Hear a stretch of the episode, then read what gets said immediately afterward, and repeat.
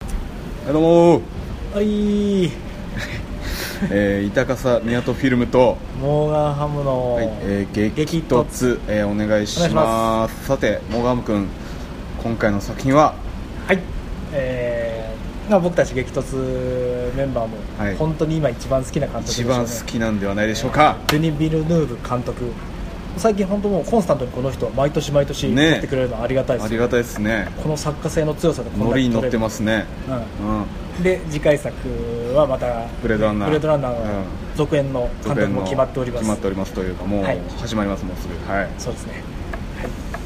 えーメッセージ、はい本格 SF 映画ですはい、本格本格なんですかね本格なんですかね、まあ、本格 SF 映画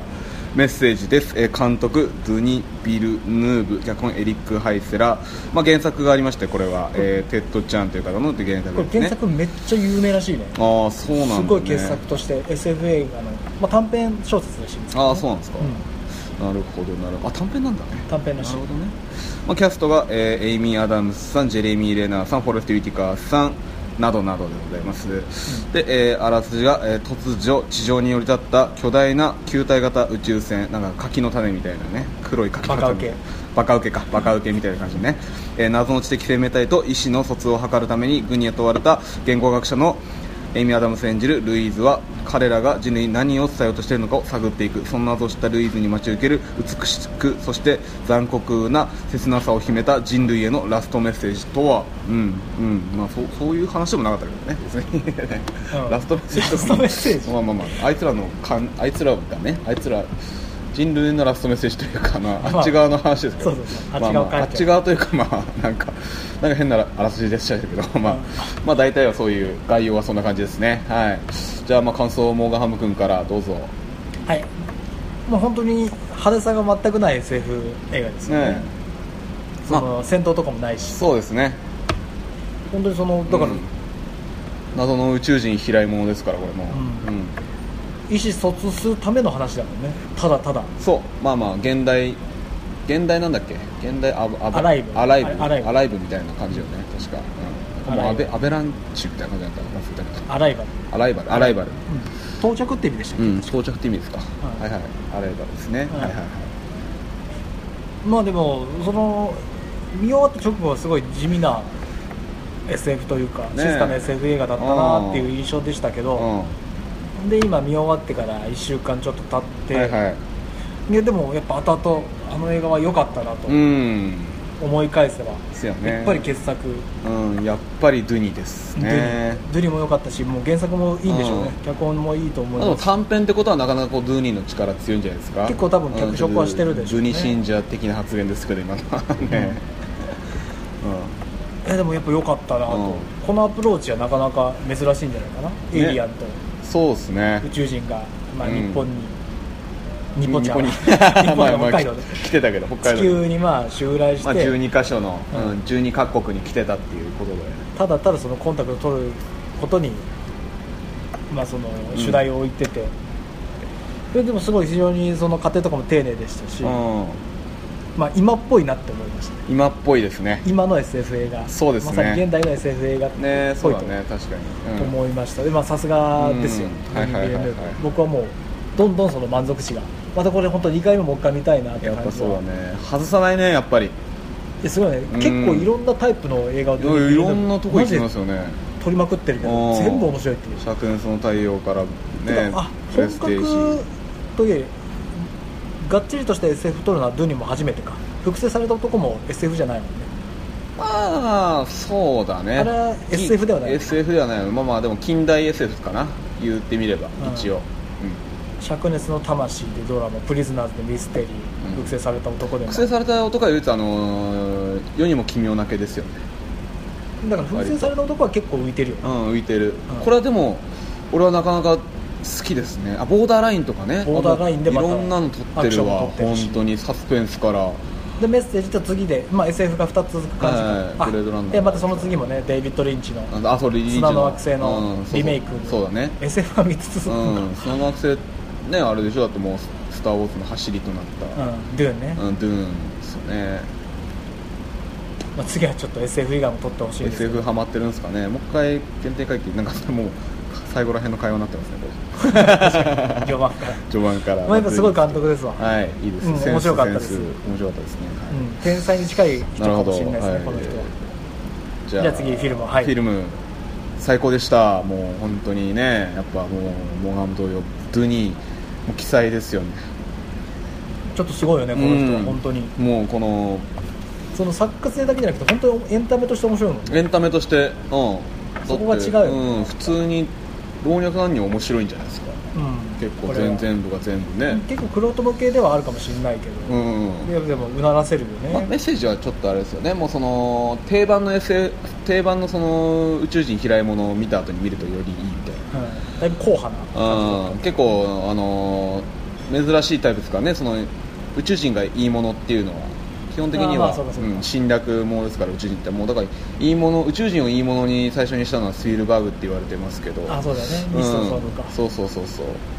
スピルバーグが見てもこれはうなるんじゃないこれうなりそうな感じですよねいいっすよねやられたかはいはいはいはいねだからねやっぱあのー何ですかやっぱその世界規模は大きいんですけどその、追ってく話の筋というかエイミー・アダムスにスポットライトが当たってて結構そのいい意味でちっちゃくまとまってるストーリー構成なんでそうだねうん、ストーリーテリングがもう素晴らしいなっていうそのやっぱあの構成もね、うん、どそこに注目して多分この後喋りますけど、あこうするね、構成がいいですよねはっなるほどっていう、あそういうトリックをあそういうトリックがでこういう映画でこのこういうトリックはいいですよねなんかそうよね、うん SF にそのサスペンスミステリー要素ミステリー要素を入れてちゃんとの謎解きじゃないですけど、うん、なんかえ何なんだろうっていうちゃんとこうね最後まで謎の個室何を宇宙人が伝えたいのかっていうねそう宇宙人がこうなんか何あのーロールシャッハ模様みたいなさ丸いロールシャッハ模様みたいなさ、うんこうやって提示してそうフ シューうーんうーんってねやうん、あのシーン何回 またかうーんってねなんかやってねもういいやってで思うもだんだん謎が募るんですけどねそれがちゃんとあなるほどっていうことですからね、よかったですね、うん、ちゃんと全部のシーンに意味があったような感じそうがだして、ねクライマックスちゃんとクライマックスもちゃんとクライマックスっぽい流れで、うん、結構話は地味ですけど地味でだけどその、ね、カットバックとかうまく使っていやうまいね、うん、そうそういう意味で言ったらもう本当にだって、ねまあ、もう116分という、まあ、 116分に思えないぐらいもっと長いもかっとら長い感じもしますしね、うん、よかったですよだから登場キャラも少ないし、うん、そうね本当主要キャラ、うん34人って、うん、だからお金もそんな対策ほどはかかってないだろうし多分、うんそうねそうそうそうそうそうその割に割と世界規模の話なんだっていうのはもうあのねこのアメリカだけの話だけどなんかこれなんて本当日本でも取れるよういやそうよねな、ね、制作うん費としては、そうだなっんてよあのセットだけ用意すればいいわけだかうら、ん本当あそこだけでいけちゃうようなねそうそ感うそうそうじにうんだからうまいよねうまかったですよ、よかったですよ、ね、よかったですよ、よかったです、ね、でもこもこも細かいとこ行ってきますか、まだここも、まあまあ、その最初、エイミー・アダムスの、まあ、娘がルイズあルルイイズズ、ルイズの娘が死んでしまうとこから、ね、うん始まるんですけども、ここからもうトリックにかかってるという、そうそうそうなんかそれで、宇宙人が飛来して、その言語学者として大学で講師を務めてるエイミー・アダムスが、その先生、ニュースつけてっていう、あのなんかリアルですよね、宇宙人が飛来する突如感も。ああそこうまいよ、ねうん、なんか平凡な日常に突如こううねん、テレビと SNS そう変化が起こったっていうね、うん、やっぱその SF のその最初が結構重要じゃないですかこういうものって、そうね特に宇宙人が来たものをうね、ん、でしかもこの映画に関してはちゃんと落ちまでつけてるんでねこういうなんか結構宇宙人ものってもうやっぱその飛来物ってなるとさ最後がねちょっとうん、難やっしい、ねぱその最後難しいじゃないです落としどころがか、うん本当にだから宇宙戦争みたいになっちゃうと思うよえーっていうさなんかそのいや宇宙戦争じゃあはまああれはあれで最高に面まあ白いけど、まあ面白いんですけどね最初のもはまあ宇宙宇宙人が来るシーンで一番面白い映画かもしれないですやばいよねあそこあのー長回しは長回しはねスピルバーグの一応お箱の暴力描写が、ね暴力描写ねいいですけどやっぱそあれはすごいのああいうものってねあそこまでやっちゃうとまあ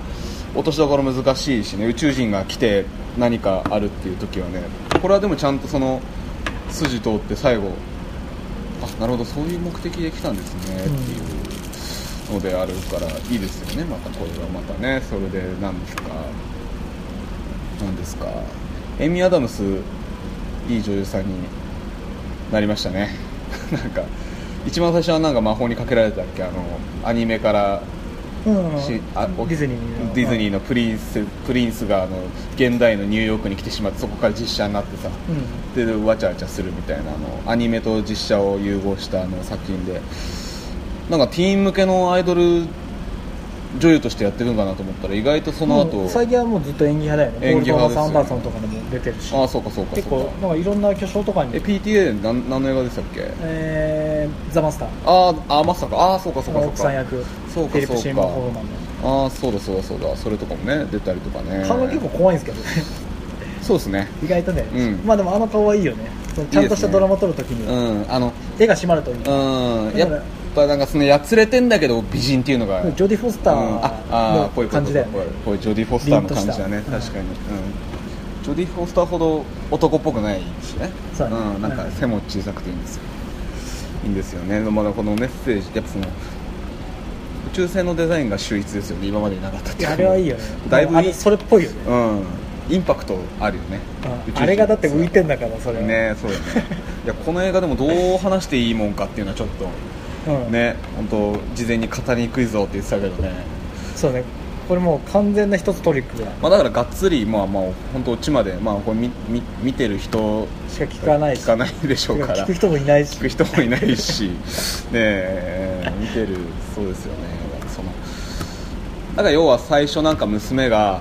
死んでしまった過去とその宇宙人が飛来した現代っぽい感じでそうそうそう進んで最初はみんな思うんですよねエイミー・アダムスはその娘が死んでしまって旦那も離婚してしまってそのちょっとこう過去に傷を負ってしまった、まあ、なんだろうなんだ未未亡人じゃないですけどそうそうまあその映画の基本としても最初に出る、んああいうシーンはもう、うん過去って僕たちも決めつけちゃうかそらうそうそうもうなんかもうねそうだね絶対これは過去なんだそうそうそこをうまく使ってるというかそうねもう別にあそこ過去なんて一言も言ってないかそらうですそうですそうです言ってないしねそうそうそうだから結果的にその宇宙人がまあその宇宙人が人類に与えたメッセージは実はその新しい言語だったっていうそもそもあの文字自体が、うんうん、あの文字を与えようとしてたんだよねあの文字で何かを伝えたかったんではなくそうそうそうそううん、あの新しい言語を伝えることによってあの言語を解明して理解することによってあの、まあ、システムは正直よくわかんないですけど、うん未来を見える見れるようになると、そうねうん、未来を予測というか、まあ、確実に見れるようになるっていうのでで一番近くに触れてるエイミー・アダムスがあの言語を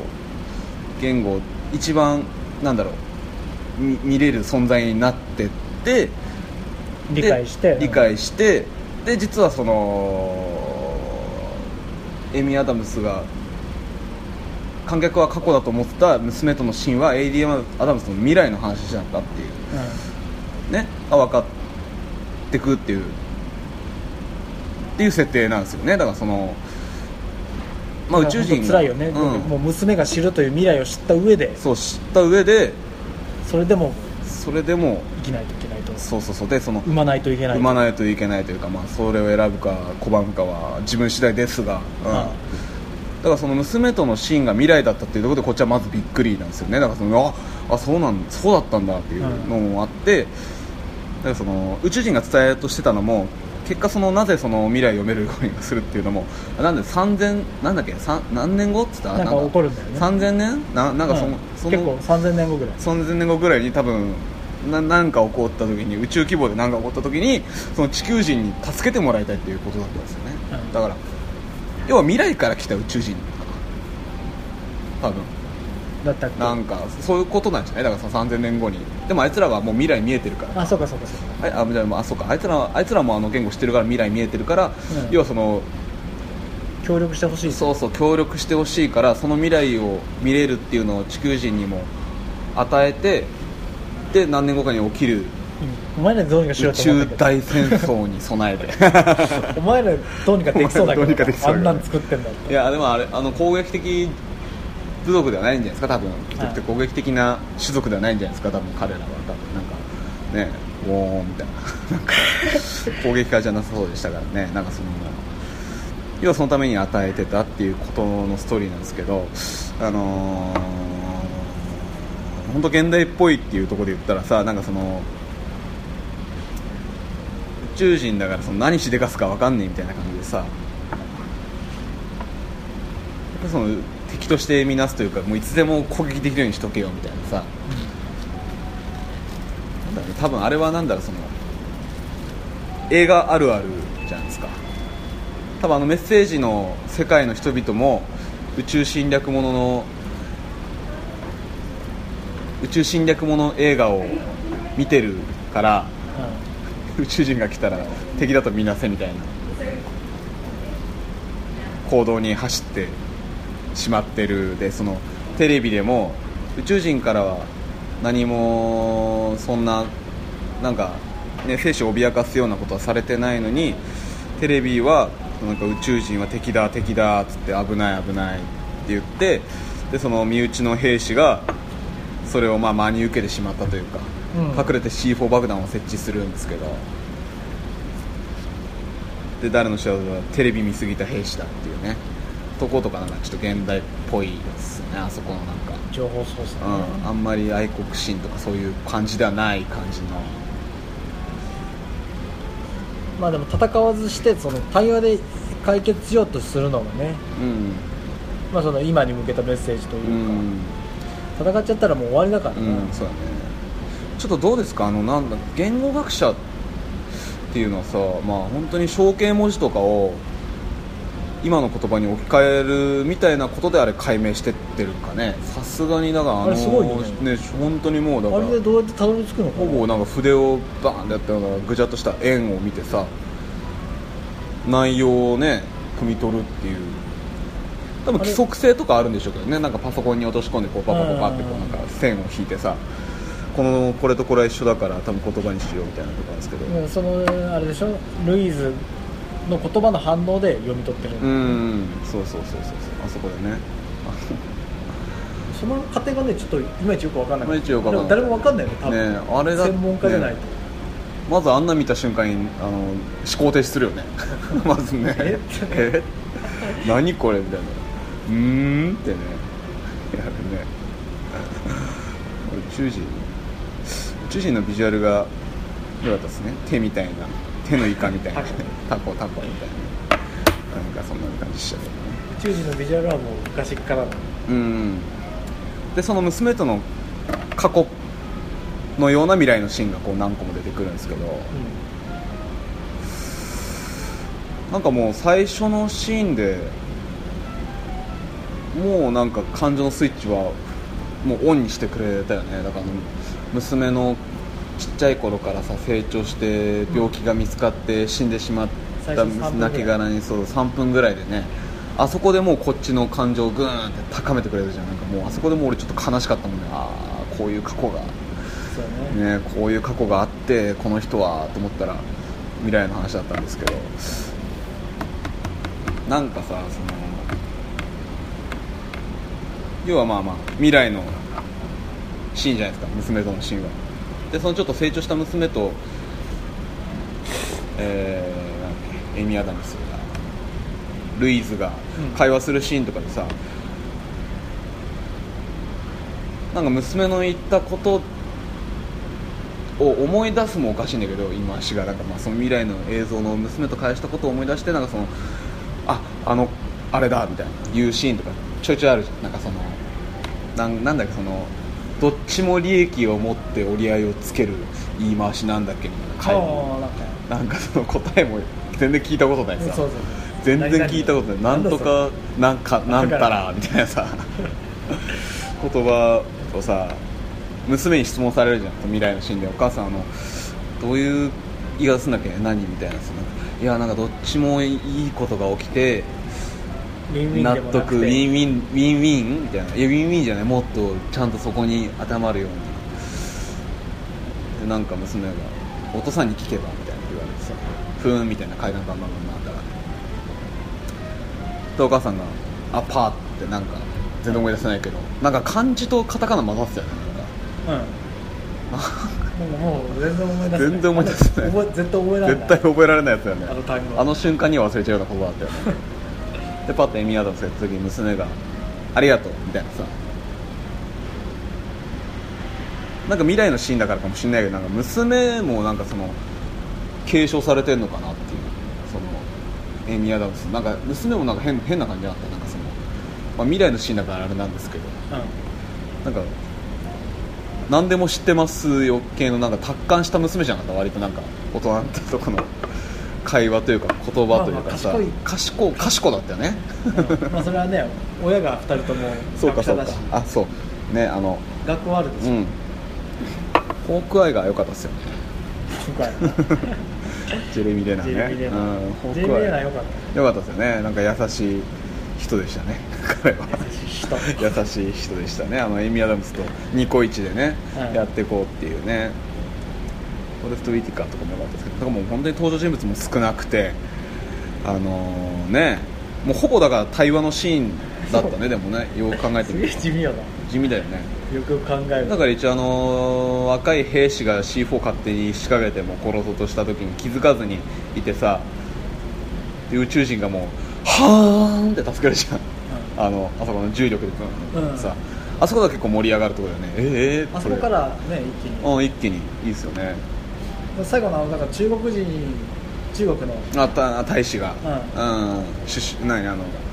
大将に大将大将が、うん中国の大将がね大将に電話かけるのはす素晴らしかったねあそこいいですよねなんかあのあなたが私に電話そうかけそうてそうそうそうああれなるほどあそこでわかんだっけ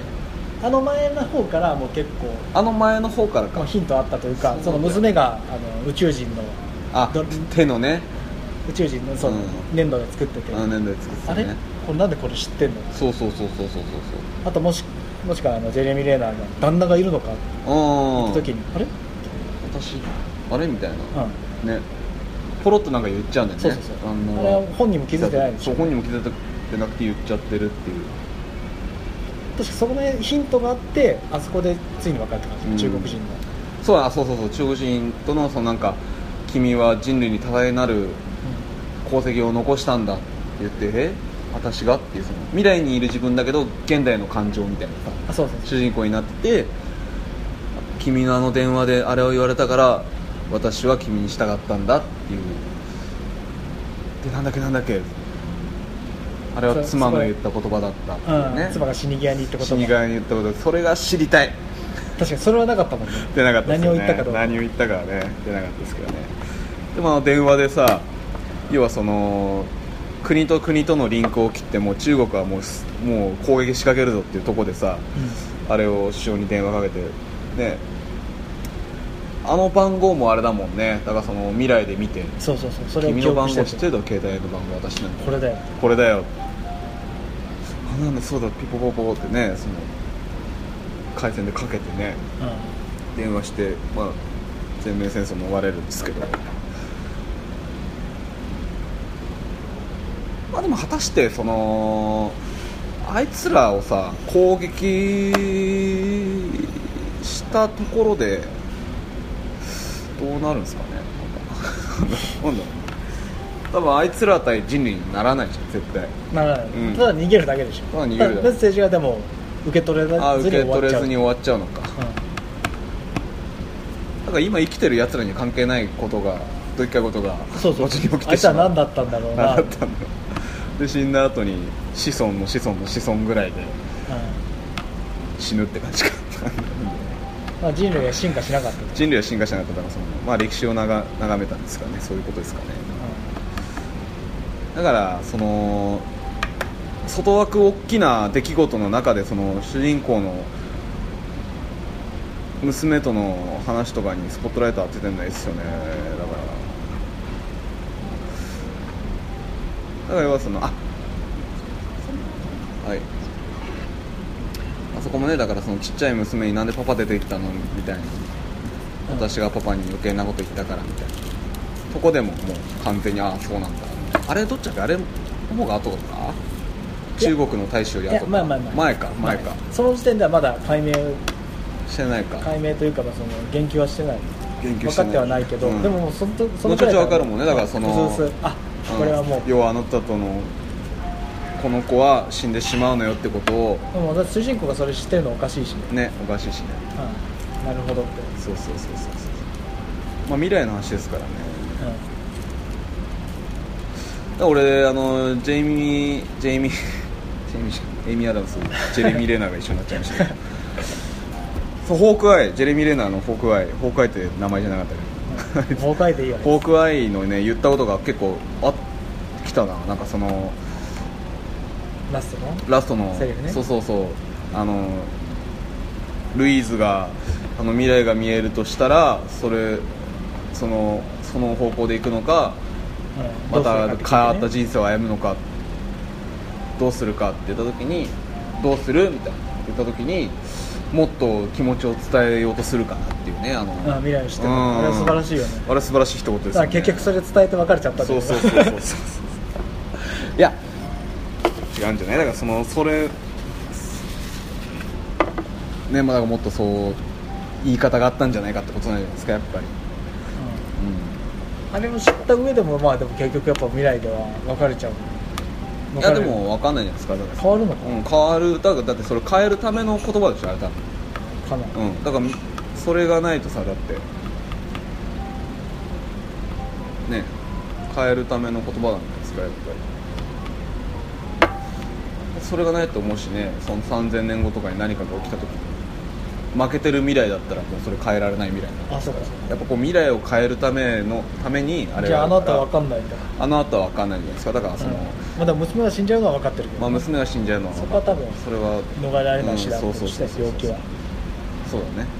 そこに対してどうするかっていうどういうふうななるほどね決着つけていくかっていうね悲しいけどまあ悲いいしいけど終わり方だいいね終わり方ですよね映画らしい映画らしいですよねまあこの時系列使うのはね映画の強みだねいや醍醐味そうそうそうあやっぱああいうのはねいじれるのようん小説じゃ無理だから無理だよねあだのからもう本当にどうなってんのか知りたいですよね小説だとなんかもうより分かんないだろうねうんうんうんっていう多分多分結構触りの部分しかないかもねうん結構昔の多分現代の小説じゃないんでそうなんだなんかその解明するシーンとかもい切り口は全然違うんじゃないああなるほどねそうか短編短なん編かかまあ宇宙人と対話するっていうところは一緒なんでしょうけどその手法とかがもう全う然、んまあ、造形とかも今回多分映画オリジナルですよねさすがに、うんあんなんとかねなんかね、ドゥニー うん、結構その宇宙人のまあビジュアルも全部新しかったじゃないですか、まあひまあ、その母船からあの宇宙人の形から入り口とかあのなんか変な座薬みたいなエレベーターですかねあれ乗りたいわあのなんか座薬とかなんかねうんポレポレジノールみたいなわかるなんかそのあのあとねエレベーターでエレベーターみたいなねあれもいいしあの去り方も綺麗でしたよねあのなんか、あーシューってあのね雲みたいになってね透明になって飛んでくわけだよね消えるの煙になって消えるっていうね新しいですよねあれとかねあの解明できるのすごいよねまあねそこは結構わかんない、うんなんか最初なんか武器を与えるあだっけポエポンねうん武器は言語ってことでしそうょ武器は言語ってことだったんだけどそこがいいよね、うん武器は言語ってそうそうそうそうそう結局言語だから戦わせようとしてないもん、そうそうそうだから武器っていう言葉が出てしましまったから地球人がグッてこうなるじゃないですかあやっぱりそのなんか確かに本当にそれで合ってるのかそれを言ったんだみたいな、道具うんもしかしたらその武器で攻撃するかもしれないぞみたいなとこでねなってくのは結構面白かったですよね武器とかまあ道具って解釈の方が正しかったそう結局道具みたいなことですウェポンというう、んそうそうそうそれは武器じゃねえかみたいなとかねうん、まあでも本当現代に向けたメッセージだよね、うん武器じゃなくて、まあ、言語って本当武器ある意味で武器そとういうかですね本当にね武器になり得ますからね戦わずしてね、うんだからもう戦争の始まりもほぼ言語みたいなもんですからねうん結局戦争を悪化させるのも言語だし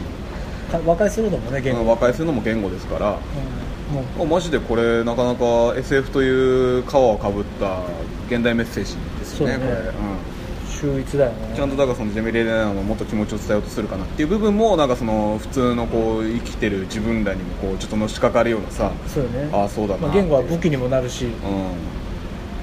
えそうですよねだからその本当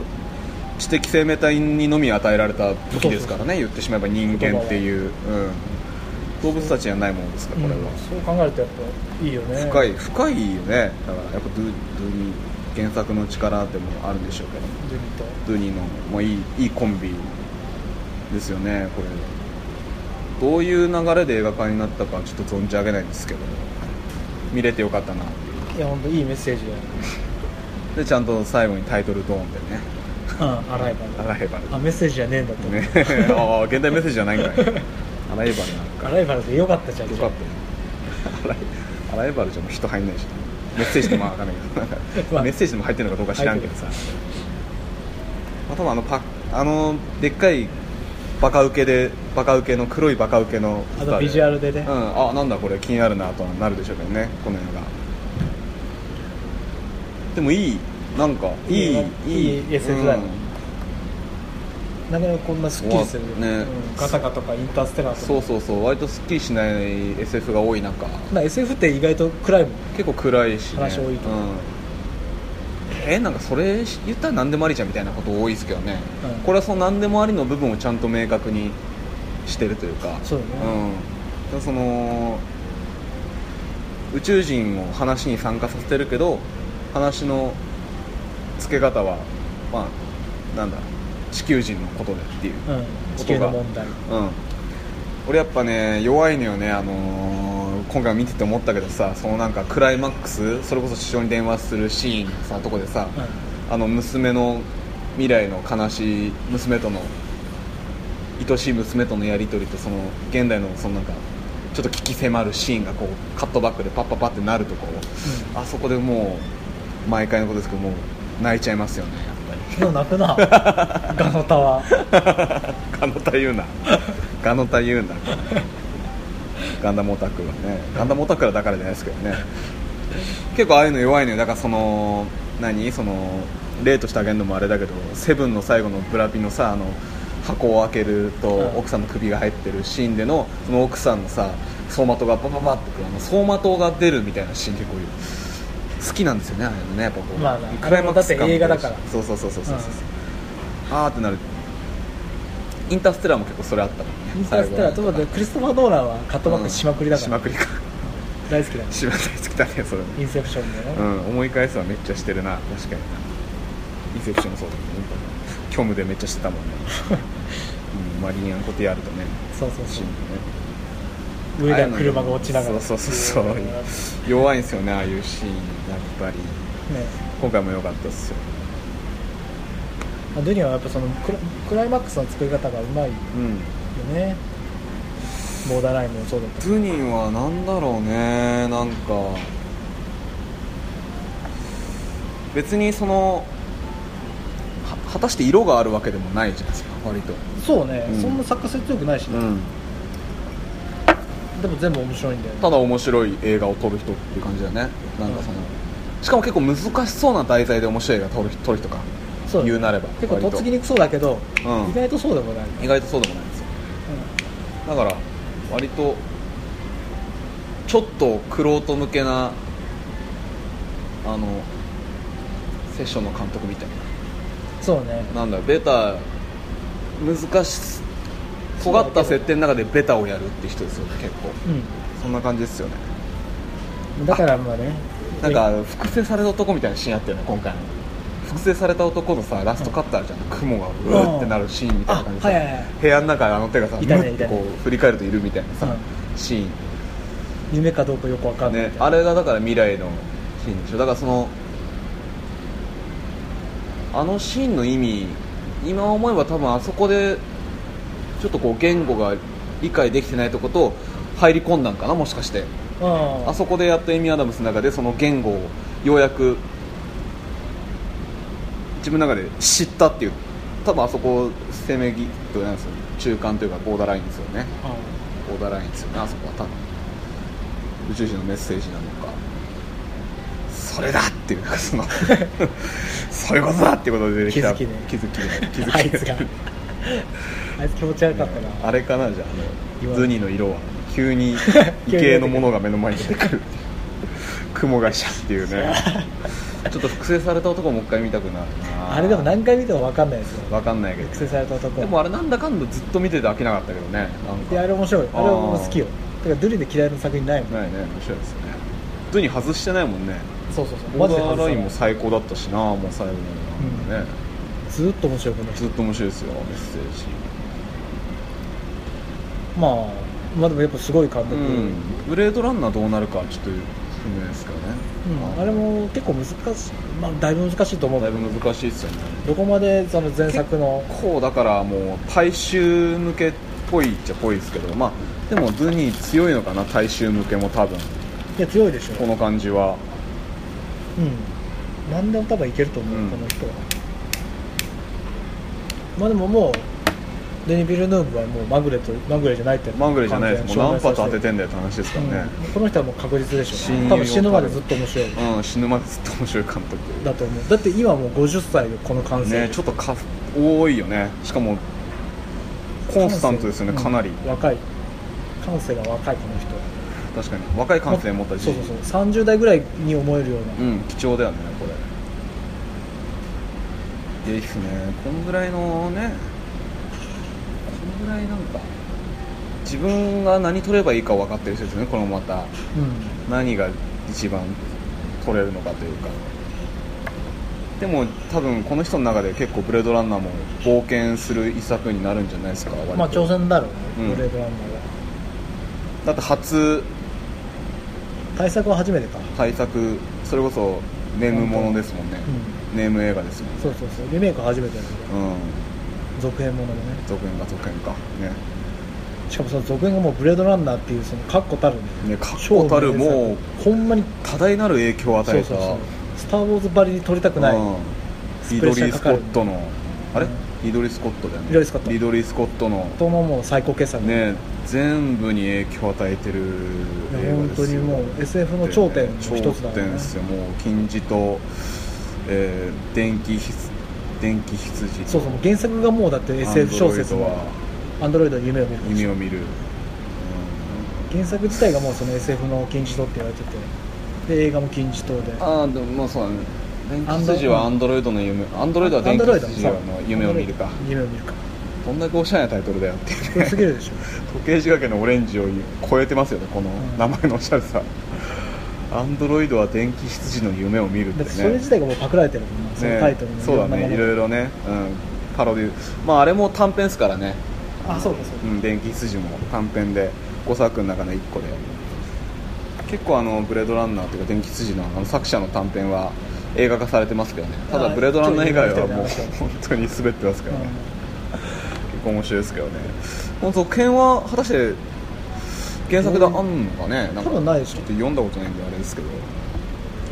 でもズニだけで俺はもう別にブレードランナー好きでもなんでもないしねこれはまあ一応好きは好きだけうど、ん世界観かなそれがかっこいいからな銃とか銃とかねかっこいいですねあのマジであの世界観、うん日本っぽいもんね日本っぽいですねだってもうそれえだって結構なかなかそっちからも引っ張ってきてるでしょだってそうそうそうだいぶ日本よアキラアキラアキラさん先でしょ、とかからね引っ張ってきてるもんねあのだだいぶだから関西とかの感じを出してるんだと思そうだね関西にインスパイアされてる、ってあのさ乗り物ハリソン・フォードが乗ってたあのパトカーとかのデザインとかもさもうは70年代ぐらいのロボットアニメの主人公になってそうなさデザインじゃないですか今回ねだからドゥーニーどんだけ面白くしてくるか、まあ、ライアン・ゴズリング使ってねうんやるわけですけうん、だどってハリソン・フォード出るわけだかすげえベタな続編ですよねなんか 洋服の感じ、まあ、前作の主人公出すっていうダブル主人公でいくんですよいやドゥニー素晴らしいらはいね絶対見ます絶対見ますこれこのは人は一生この人は一生ついていきます楽しみです次もはいはいこんな感じですねうんこれでも見た方がいいんじゃないですか見た方がいいんじゃないですかメッセージははいはいはいはぜひ、いぜひはい、劇場で音響も良かったしなあ音響よかったねそう確かに BGM すごい良かった、 BGM すごいよかったはいうん宇宙人の声もねもうん耳のことあるわも う頭本当宇宙戦争のあの警報というか平井音張りにどこやね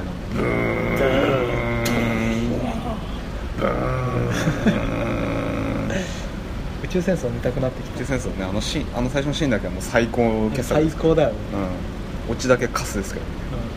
うん、ちょっと兄貴生き兄貴生きてるのめっちゃ面白かったし悟空ね悟空悟空演した やつ極張りに強いなハリウッド版ハリウッド版ドラゴンボールで悟空演したやつえー、まあよかったですはいぜひぜひチェックしてくださいありがとうございましたです